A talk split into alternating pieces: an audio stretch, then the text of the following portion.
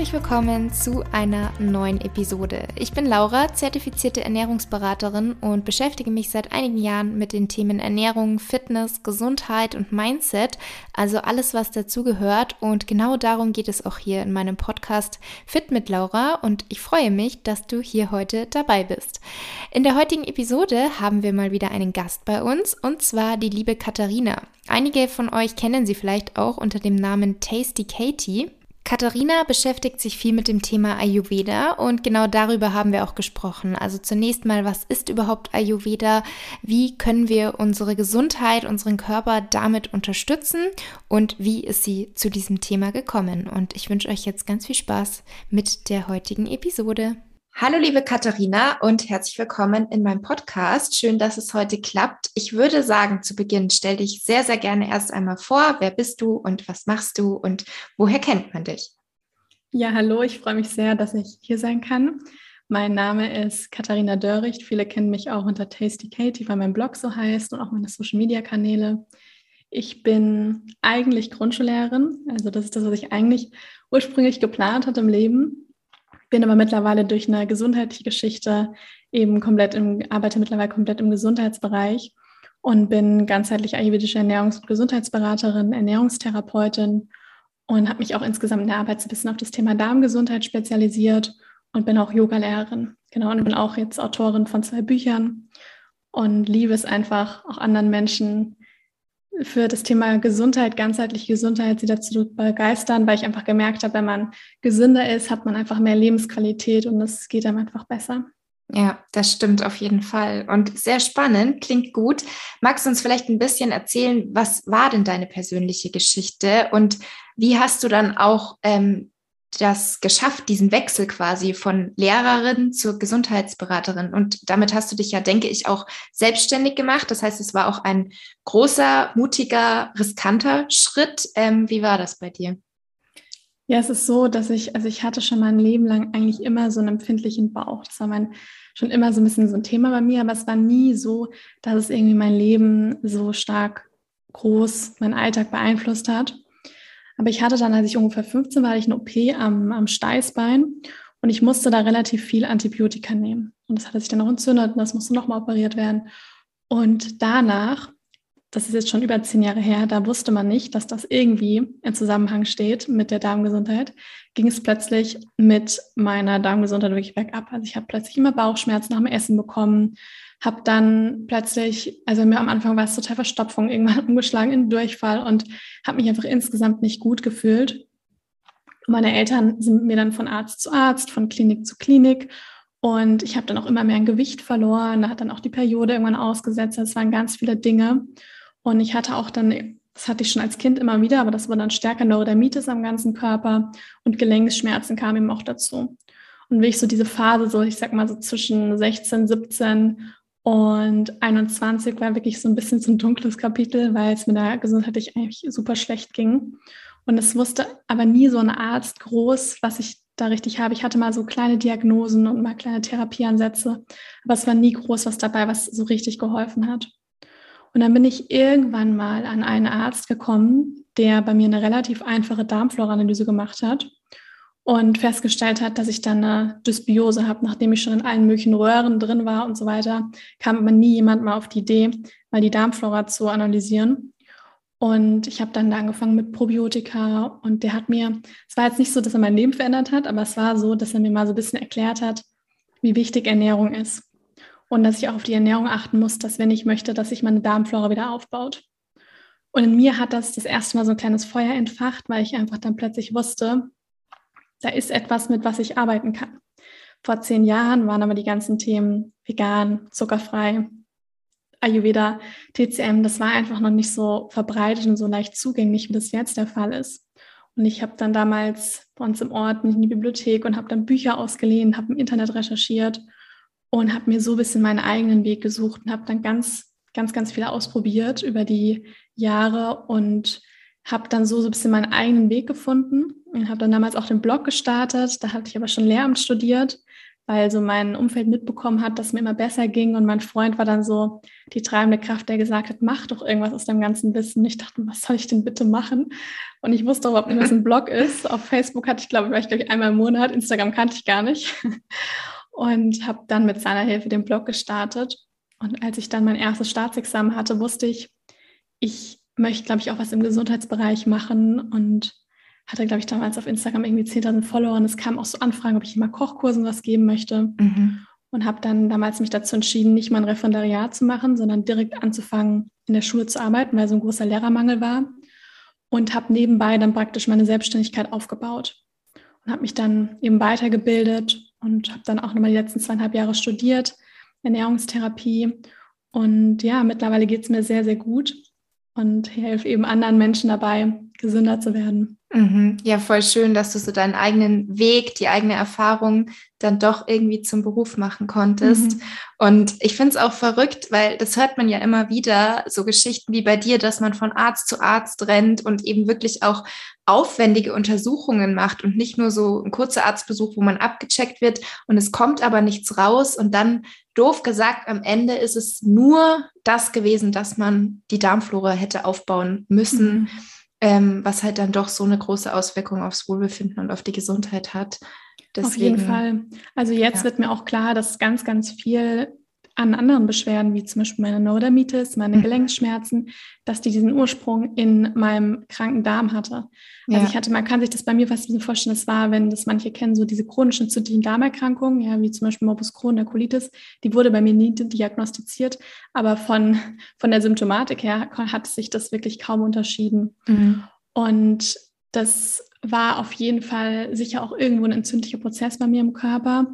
Und ich hatte damals auch noch so Probleme mit einem Epstein-Barr-Virus und sowas, aber wirklich Ursache war wirklich in diesem kranken Darm. Mhm. Und als ich dann zum Beispiel auch auf das Thema Ayurveda aufmerksam geworden bin, habe ich mich da auch von Anfang an eigentlich sehr, sehr wohl gefühlt, weil es da zum Beispiel auch ganz viel, da reden wir nicht so von dem Wort Darmgesundheit, sondern da geht es ums Agni, also das Verdauungsfeuer.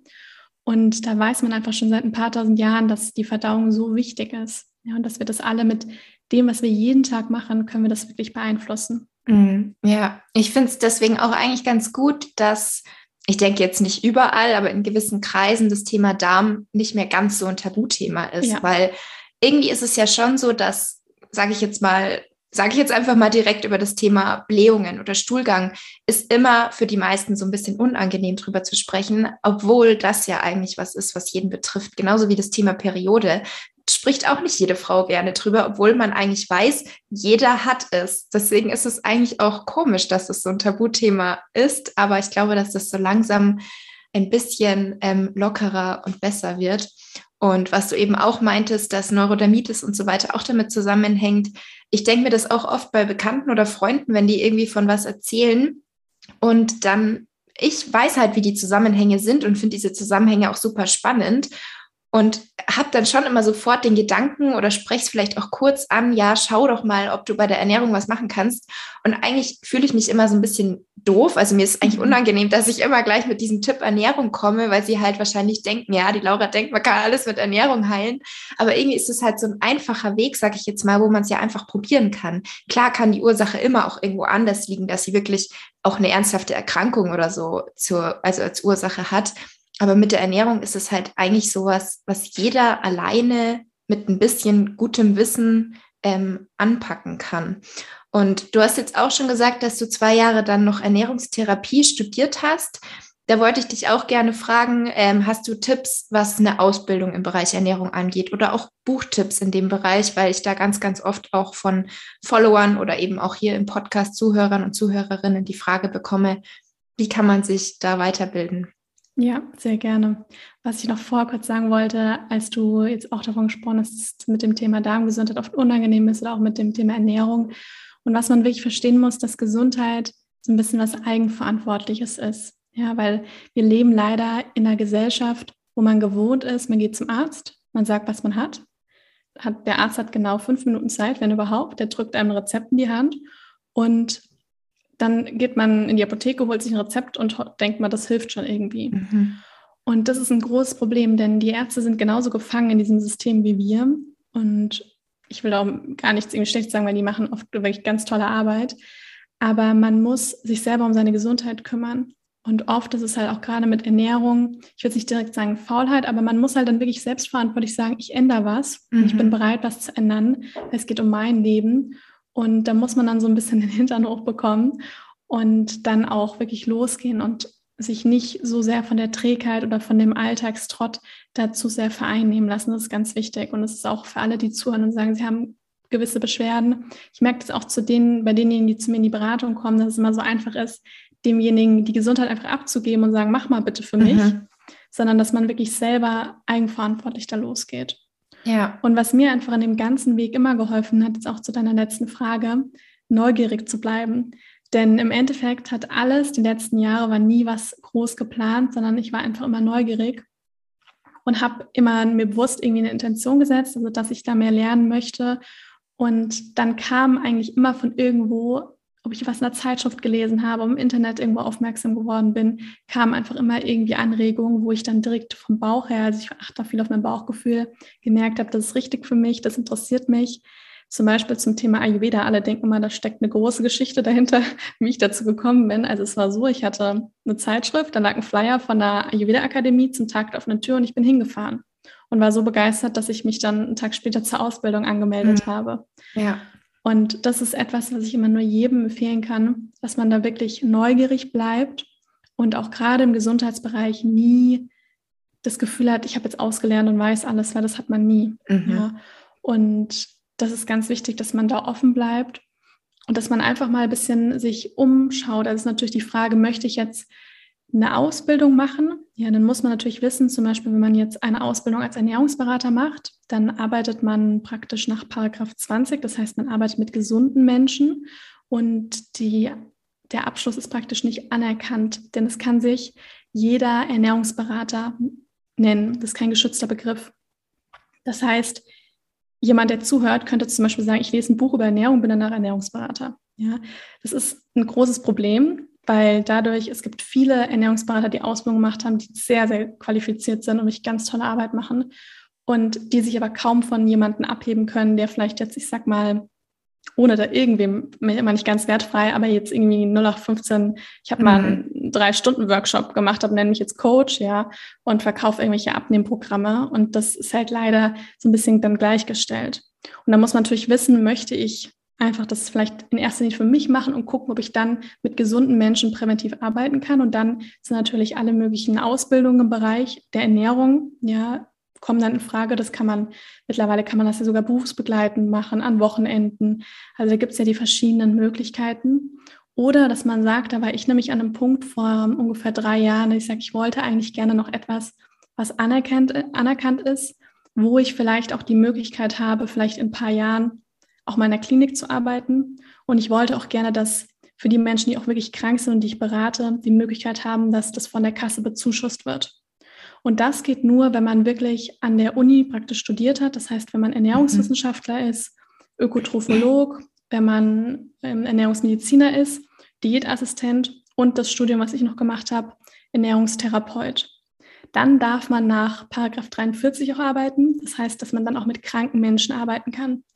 Als reiner Ernährungsberater darf man theoretisch nur mit gesunden Menschen arbeiten. Das heißt jetzt nicht, dass man jemanden, der mal ein bisschen Bauchschmerz hat, keine Tipps geben kann, ja, aber ich glaube, die meisten wissen, wie es gemeint ja. ist. Und das ist eben wichtig, dass man sich da fragt, was möchte ich? Ja, also möchte ich wirklich diesen, das ich sag mal, groß aufziehen, ja, und dann wirklich nochmal auch die Zeit investieren und wirklich an der Uni auch richtig zu studieren? Oder möchte ich das jetzt einfach begleitender machen und dann ist vielleicht die Beraterausbildung erstmal richtig. Ich habe auch erst die Ausbildung damals zur ayurvedischen Ernährungs- und Gesundheitsberaterin gemacht, habe mich dann noch weitergebildet im Bereich Darmgesundheit und habe danach dann, habe dann noch Yogalehrerausbildung gemacht und habe danach dann entschieden, ich studiere jetzt nochmal Ernährungstherapie und mache meinen Bachelor. Und das hat sich für mich richtig angefühlt. Ich hätte am Anfang auch nicht gedacht, dass ich dann noch irgendwann studiere, weil ich eigentlich dachte, boah, nee, nicht nochmal. Und bin jetzt auch am Punkt, wo ich sage, boah, also jetzt, jetzt reicht's. Mal schauen. Ja. Genau, aber da kann ich wirklich nur jedem empfehlen, neugierig zu bleiben und verschiedene Anbieter vielleicht auch mal ausprobieren. Da gibt es oft Tag der offenen Tür. Man kann mhm. sich Infomaterial anfordern lassen und vielleicht auch so ein bisschen schauen, sich auch zu spezialisieren. Ne? Also, dass man vielleicht nicht sagt, ich mache einfach nur eine Ernährungsberaterausbildung, was auch vollkommen okay ist, Aber dass man sagt, ich gucke vielleicht, vielleicht ist das Thema traditionell chinesische Medizin was für mich. Vielleicht ist das Thema Ayurveda für mich. Vielleicht ist von vornherein das Thema Darmgesundheit was für mich. Und dass man da sich so ein bisschen spezialisiert und einen Schwerpunkt setzt. Ja, sehr gut. Danke für deine Tipps. Ich glaube auch bei dem, bei dem Schwerpunkt, was du jetzt gesagt hattest, da ist ja auch bei ganz, ganz vielen, dass dann eben die persönliche Geschichte so eine Rolle spielt, dass man sich eben mit einem bestimmten Bereich mehr auseinandersetzt, weil man halt bei sich selber erstmal schauen will, was ist da eigentlich los. Und so entsteht das ja ganz oft. Also so eine Geschichte, wie du jetzt hast, sage ich jetzt mal, haben ja sehr viele. Mhm. Ähm, dann kommen wir doch mal zum Thema Ayurveda. Du hattest damals diesen Flyer entdeckt, bist dann zum Tag der offenen Tür gegangen. Hat dir der Begriff davor schon was gesagt oder war das für dich komplett neu und du hast dir einfach gesagt, ach, ich fahre da jetzt heute mal hin? Oder wusstest du schon so ein bisschen, was das ist? Das ist ganz lustig. Also ich habe davon auf alle Fälle schon mal gehört gehabt, weil ich glaube, wenn man mit, wenn man Yoga praktiziert, dann ja. kommt man automatisch mit Ayurveda irgendwie in Kontakt, weil Yoga wie so eine Schwesternwissenschaft vom Ayurveda ist. Und ich habe aber bis immer früher mit Aloe Vera verwechselt. ich gleich mal sagen, weil das machen ganz viele, ist was komplett anderes. Aloe Vera ist die Pflanze, Ayurveda ist die ähm, äh, Medizinsystem, ist das Medizinsystem. Und ich habe aber auch von vornherein immer gedacht, das ist irgendwas Indisches mit Ölen und Gewürzen und ganz viel Kurkuma und dann hört es auch irgendwie schon auf. ich hätte niemals gedacht, dass da so ein riesen Medizinsystem dahinter steckt und das so ganzheitlich ist. Und dass wenn man zum Beispiel auch wieder Arzt werden möchte, dass man da irgendwie fast zehn Jahre studiert. Also das war auf jeden Fall etwas, wo sich bei mir eine komplett neue Welt eröffnet hat. Mhm. Und habe aber dann auch als ich dann bei dem Tag der offenen Tür war, war ich bei den verschiedenen Vorträgen und fand das einfach so faszinierend, was mich von Anfang an einfach fasziniert, dass der Mensch so ganzheitlich angeguckt wird. Ja, sondern dass da wirklich nicht nur, ich sag mal, die Krankheit oder das Symptom irgendwie behandelt wird, sondern wirklich der Mensch. Und wir sind einfach eine Einheit von Körper, Geist und Seele. Ja, es wäre jetzt auch gelogen, wenn ich sagen würde, es ist nur die Ernährung, die wichtig ist. Denn das, was wir jeden Tag denken, vielleicht aber auch die Genetik, das, was wir mitbringen, ja, das, wie wir, wie wir in der Zeit in der Natur verbringen, wie wir uns bewegen, das alles spielt, hat, eine, hat einen Einfluss auf unsere Gesundheit. Und immer wieder wird es eben sehr, sehr ganzheitlich betrachtet. Und das ist etwas, was mich einfach sehr fasziniert hat und wo ich dann wirklich tief eingetaucht bin durch die, durch die Ausbildung. Und da ist man, also da ist man wirklich eigentlich nie fertig in dem Bereich Ayurveda, wenn man da mal angefangen hat, weil es da einfach immer wieder noch so viel zu lernen gibt und finde das Wissen einfach super, super spannend. Mhm. Und für jemanden, der jetzt hier zuhört und gar nicht weiß, was das ist, wie würdest du das kurz und knapp, aber verständlich ähm, erklären, worum es da eigentlich geht? Mhm. Also Ayurveda ist ein Medizinsystem. Es ist das älteste Medizinsystem, was es gibt. Also noch viel älter als die traditionelle chinesische Medizin und sowieso noch so viel älter als unser westliches Medizinsystem und wird auch deswegen so ein bisschen als die Mutter von allen Medizinsystemen bezeichnet. Und es kommt aus Indien und geschätzt ungefähr 5000 Jahre alt. Und obwohl Ayurveda so alt ist, kann man das trotzdem auch sehr, sehr gut in die heutige Zeit integrieren, denn das ist eigentlich eine Erfahrungswissenschaft, als wirklich so ein zeitloses Medizinsystem. Und Ayurveda bedeutet eigentlich ganz viel zu verstehen, wie die Naturgesetze auf uns Menschen wirken. Denn wir sind ein Teil der Natur. Das heißt, wir brauchen die Natur, um zu leben und zu überleben. Andersherum braucht die Natur uns aber eigentlich nicht. Deswegen ist es ganz wichtig, dass wir wirklich verstehen, wie wirken wir praktisch in Abhängigkeit von der Natur und wie wirkt eben die Natur auf uns. Und das ist eigentlich Ayurveda. Mm, ja, klingt auf jeden Fall sehr spannend. Ähm, weil wir jetzt vorher schon über das Thema Darm gesprochen haben, wie könnte man jetzt mit Ayurveda den Darm unterstützen? Also wie ist da die Herangehensweise? Also wenn wir jetzt mal so ein bisschen beim Thema Ernährung bleiben, denn da kann man das noch sehr ausweiten, denn es ist wie gesagt nicht nur die Ernährung, sondern es ist vor allem eben auch die Psyche. Ja, da weiß man ja mittlerweile, es gibt eben auch diese Darm-Hirn-Achse. Das heißt, die, unser Gehirn und unsere, unser Darm ist wirklich, sind miteinander verbunden. Das heißt, wenn man seine Darmgesundheit optimieren möchte, dann ist, muss man auch immer, also man, dann würde ich, würde ich auch wirklich das Wort muss verwenden, muss man immer auch an der mentalen Gesundheit arbeiten und mal wirklich überlegen, das war für mich damals auch sehr schmerzhaft, mal zu gucken, was für Glaubenssätze habe ich denn so, weil ich dachte permanent unterbewusst, und das war mir am Anfang gar nicht so direkt bewusst, ich bin krank, ich bin schwach und habe immer so diese starken inneren Ängste gehabt. Und das wirklich loszulassen, das war wirklich ein langer Prozess. Und das ist aber ganz wichtig, dass man da hinschaut und dass man auch so eine Beziehung zu sich und auch zum eigenen Körper entwickelt. Und wenn man aber jetzt die Ernährung anschaut, dann ist natürlich Ernährung etwas, was die Darmgesundheit sehr, sehr stark beeinflusst. Und im Ayurveda sagen wir eben auch, das Agni beeinflusst einmal ganz stark das, was wir essen, aber nicht nur das, was wir essen, sondern auch wie wir essen. Sogar 50-50 wird das sogar aufgeteilt. Ja, man könnte ja meinen, solange ich die ganze Zeit Grünkohlsalat esse, ist mhm. alles gut, aber es ist halt eben auch wichtig, wie man das isst.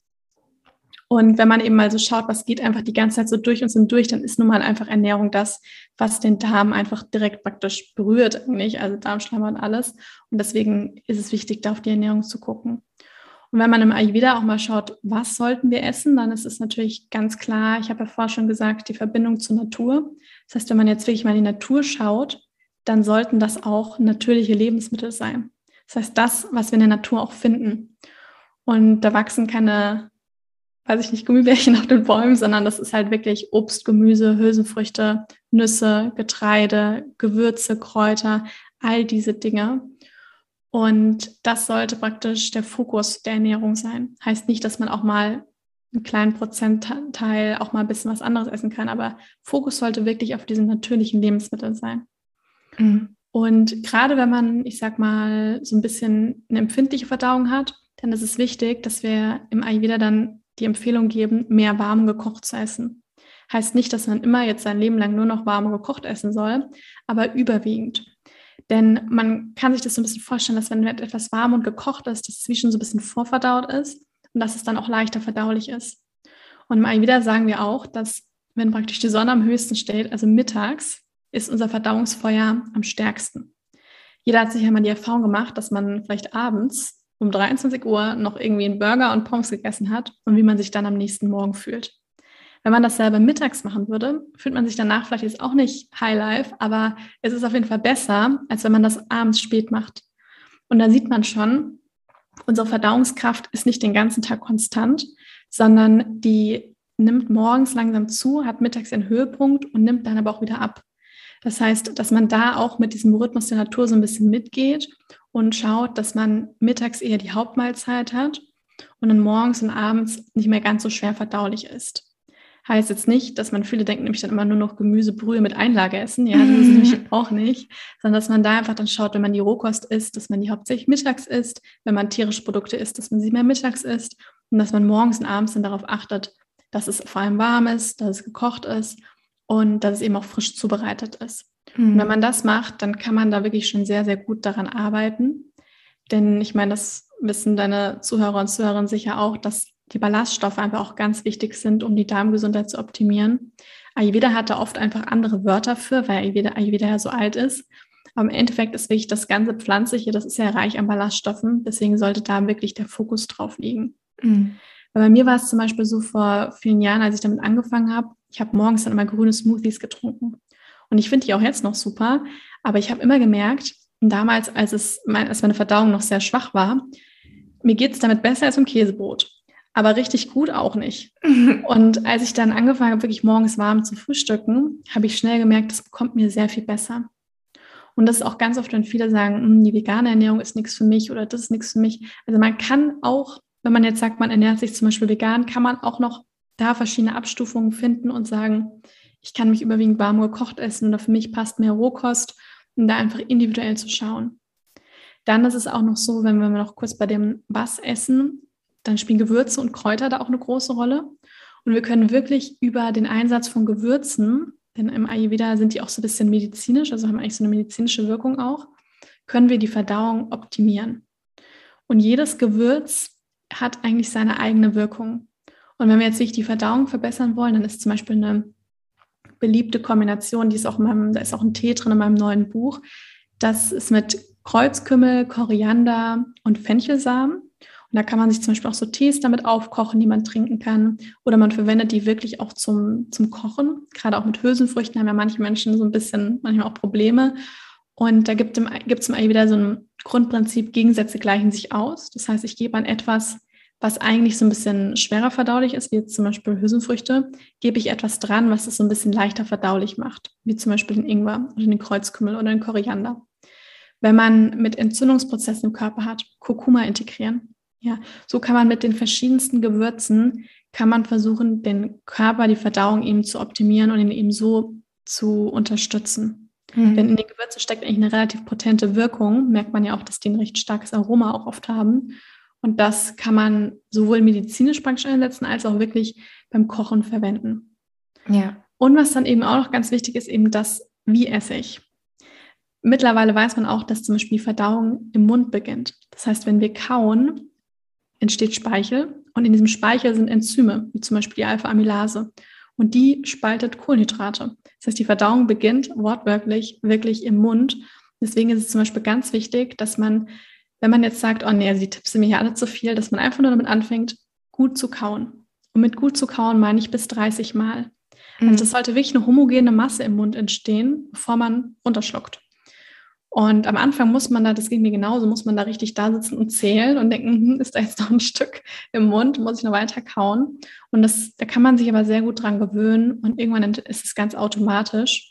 Und da wirklich mal darauf achten, dass man sich ein bisschen Zeit nimmt zum Essen, dass man nicht nebenbei noch drei andere Sachen macht, das runterschlingt und der Körper gar nicht richtig gemerkt hat, dass man da eigentlich gerade isst, sondern dass man sich wirklich kurz Zeit nimmt, gut kaut, also wirklich gut einspeicheltes Essen und dass man auch eine positive Einstellung zum Essen hat. Denn im Ayurveda sagen wir auch, alles ist Energie. Und so ist, wenn ich jetzt zum Beispiel vor meinem Essen sitze und mich selbst nicht mag, das Essen mir eigentlich auch nicht so schmeckt oder das nur esse, weil irgendwie das in irgendeinem Magazin drin stand, dass man davon schlank wird, dann wird unser Körper das auch nicht gut verarbeiten können. Dazu gibt es jetzt keine wissenschaftlichen Belege, aber es ist einfach was Energetisches, das muss man erfahren. Und deswegen wirklich mal ganz bewusst daran arbeiten, was für eine Einstellung habe ich zu meinem Essen. Und ich habe immer die Intention, wenn ich was esse, dass ich mir wirklich kurz einfach mich wie so ein bisschen bedanke, dass ich eine dankbare Haltung auch dagegen habe, dem gegenüber habe und mir auch kurz richtig vorstelle, dass mein Körper diese ganzen Nährstoffe wunderbar aufnehmen kann und ich das alles super verdauen kann. Mhm. Und das hilft schon sehr dabei, dass man so einen kurzen achtsamen Moment hat. Deswegen immer nicht nur auf das, was ich esse, sondern auch immer auf das, wie esse ich das achten. Ja, finde ich einen ganz, ganz tollen Tipp. Ähm, Habe ich auch schon öfter mal betont, weil ich glaube, dass viele das immer vergessen, weil sie eben, wie du sagst, darauf achten, was esse ich, aber nicht dieses Wie. Und es gibt ja leider super viele Menschen, die einfach ganz schnell, hastig im Stehen irgendwas zwischendurch essen und für mich ist das zum Glück noch nie so gewesen. Und bei mir ist das auch immer so, dass ich, wenn ich jetzt weiß, ich habe nur eine Viertelstunde Zeit, dann fange ich erst gar nicht an, sondern ich schaue, mhm. okay, habe ich vielleicht nach meinem Termin länger Zeit, um mir wirklich in Ruhe was zu essen zu machen und in Ruhe zu essen, weil ich werde nicht verhungern in der ja. einen Stunde, ähm, weil mir das einfach so wichtig ist. Und ich meine, ich würde jetzt auch nicht sagen, dass ich perfekt bin. Ich erwische mich schon selber auch manchmal dabei, dass man dann doch irgendwie bei Instagram rumscrollt oder sich denkt, ja gut, jetzt sitze ich hier alleine, weil ähm, vielleicht alle anderen irgendwie arbeiten sind und dann schaut man bei YouTube, damit es nicht so ruhig ist. Aber ich merke immer einen enormen Unterschied, ob ich in Ruhe da sitze, wirklich mich nur auf mein Essen konzentriere oder auch, ob ich in Gesellschaft esse, da esse ich irgendwie auch langsamer und bewusster, obwohl mhm. man sich vielleicht unterhält. Bei mir ist das da ganz anders, als wenn ich eben da sitze und da am Handy durchscrolle. Deswegen gerade, also man muss ja nicht es immer bei jeder Mahlzeit perfekt machen. Ich glaube, man kann sich vielleicht auch zu Beginn, je nachdem wie der Alltag aussieht, realistisch gesehen nicht bei drei Mahlzeiten ähm, 45 Minuten Zeit nehmen. Die Zeit haben vielleicht manche nicht, aber man kann bei einer Mahlzeit anfangen oder man kann eben einfach darauf achten, dass man nicht hastig im Stehen ist, sondern irgendwie bei einer Kleinigkeit anfangen. Und weil du vorher auch schon meintest, dass für viele vielleicht die Tipps jetzt ähm, zu viele, zu viel wirkt, also dass viele sich jetzt denken, oh Gott, wo soll ich da anfangen? Einfach in Ruhe die Podcast-Episode anhören und überlegen, wo kann ich beginnen? Was sind überhaupt meine Beschwerden? Habe ich vielleicht wirklich schon länger Darmprobleme? Weiß gar nicht, woran es liegt. Und dass man sich einen Tipp raussucht und damit mal anfängt und dann eben Schritt für Schritt vorgeht, weil das ist ja immer ganz egal, welches Problem man hat. Es ist immer wichtig, da Schritt für Schritt vorzugehen und nicht von heute auf morgen alles umzuwerfen. Auf das, jeden Fall. Ja. Und vor allem auch wirklich, weil gerade wenn es ums Thema Gesundheit geht, meine immer ganz viele, ich muss ganz viel weglassen, ganz viel mhm, weglassen genau. und aufhören. Aber tatsächlich geht es beim Thema Gesundheit viel mehr darum, was kann ich Gutes hinzufügen. Und das ist, wenn man zum Beispiel die Ernährung umstellt. Ich sage auch nie in einer Beratung, du musst jetzt das weglassen, du musst das dann. Mhm. Da sagen nämlich alle immer nur so, oh ja, weiß ich eigentlich schon, aber das stößt immer auf Widerstand. Hingegen, wenn man sagt, schau mal, wo du bei gewissen Mahlzeiten eine extra Portion Gemüse integrieren kannst? Wo kannst du vielleicht frische Kräuter drüber geben? Wo kannst du denn vielleicht was vorbereiten und mitnehmen? Wo kannst du vielleicht statt den Gummibärchen eine dunkle Schokolade essen? Guck, dass du eher was Gutes hinzuführst. Ja, statt dass man immer denkt, ich muss verzichten, ich muss verzichten. Mhm. Und genauso geht es mit dem Essen. Ich habe auch nicht gesagt, ich muss jetzt 35 Mal kauen und eine Dreiviertelstunde alleine da sitzen und meditieren am Essen, sondern ich, ich habe selber einfach den Entschluss gefasst, ich möchte meinem Körper was Gutes tun und ich möchte achtsamer essen. Und allein, wenn man diese Intention setzt, ich möchte mir was Gutes tun, ja, ja ich vergleiche das auch immer fast wie so ein bisschen mit einer Tasse, dass man immer schaut, dass die eigene Tasse gefüllt ist. Und sei das jetzt mit einem achtsamen Moment beim Essen, mit insgesamt einer gesünderen Ernährung, mit zwei Minuten Atempause, mit, einer, mit fünf Minuten an der frischen Luft, dass man immer schaut, dass man in seiner eigenen Tasse was drin hat. Wenn die eigene Tasse nicht gefüllt ist, dann kann man niemandem was geben. Mhm. Und das merken auch andere Menschen.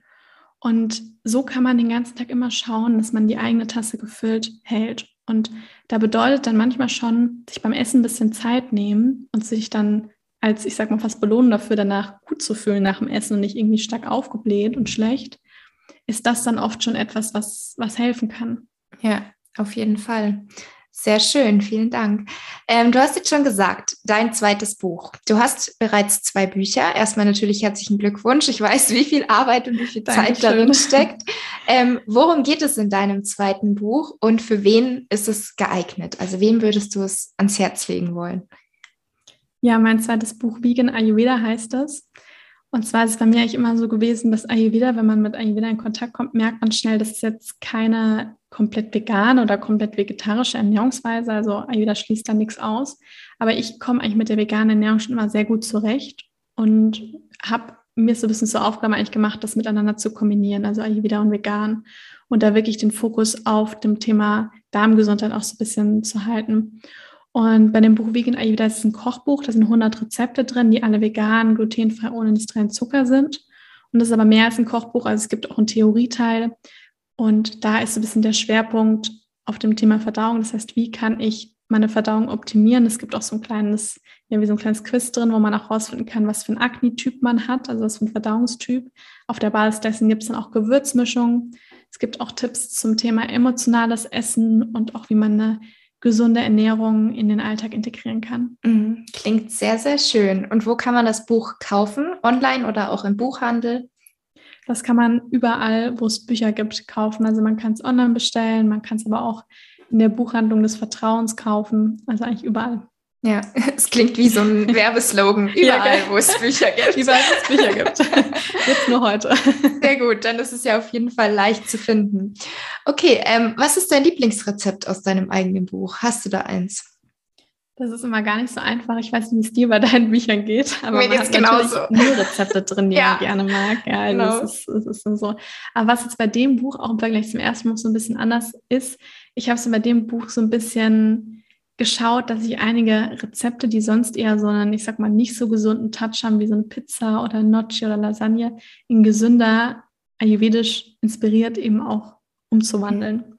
Und da sind eben auch, da ist so ein Pizza oder ein Lasagne-Rezept drin, die aus ganz natürlichen Zutaten bestehen, die sogar auch meinem Freund schmecken und mhm. die wirklich, ja, einfach super lecker sind. Und ich glaube, die Rezepte, also die beiden, das sind so meine Favoriten. Okay, sehr gut. okay, ähm, dann abschließend, Katharina, wo kann man dich denn finden? Abgesehen jetzt vom Buch, was wir ja überall finden, wenn wir Bücher, Bücher suchen. ja, also man findet mich, mich eigentlich überall unter Tasty Katie, also mein Blog www.tastykatie.de. Man findet mich auf Instagram, auf Facebook, auf Pinterest. Es gibt auch einen YouTube-Kanal, wo ich Meditationen und auch ein bisschen Kundalini-Yoga teile. Ich habe auch einen Podcast, der ist natürlich gesund, wo du ja auch schon mal zu Gast genau. warst und wo sich alles rund um das Thema ganzheitliche Gesundheit dreht. Also wenn man Tasty Katie praktisch eingibt, dann findet man auf jeden Fall einiges. Okay, perfekt. Verlinke ich natürlich auch alles in der Beschreibung, genauso auch wie ein oder zwei Links zu deinem Buch, ähm, zu allen Buchhandlungen jetzt nicht. Ähm, okay. Den ja, Satz dann, vergisst nie wieder. nee, das Buch findet jeder. Okay, dann bedanke ich mich für deine Zeit, für dein Wissen, für deine Tipps. Ähm, ja, und wünsche dir noch eine wunderschöne Restwoche. Vielen, vielen Dank an dich. Und auch euch wünsche ich natürlich eine wunderschöne Restwoche. Ich hoffe sehr, die Podcast-Episode hat euch gefallen. Wie immer würde ich mich natürlich riesig freuen, wenn ihr meinen Podcast und mich unterstützen möchtet, indem ihr bei Apple Podcasts oder und Spotify eine Bewertung hinterlasst. Das würde mich riesig freuen und mich auch sehr unterstützen. Und ja, mach's gut und bis zum nächsten Mal.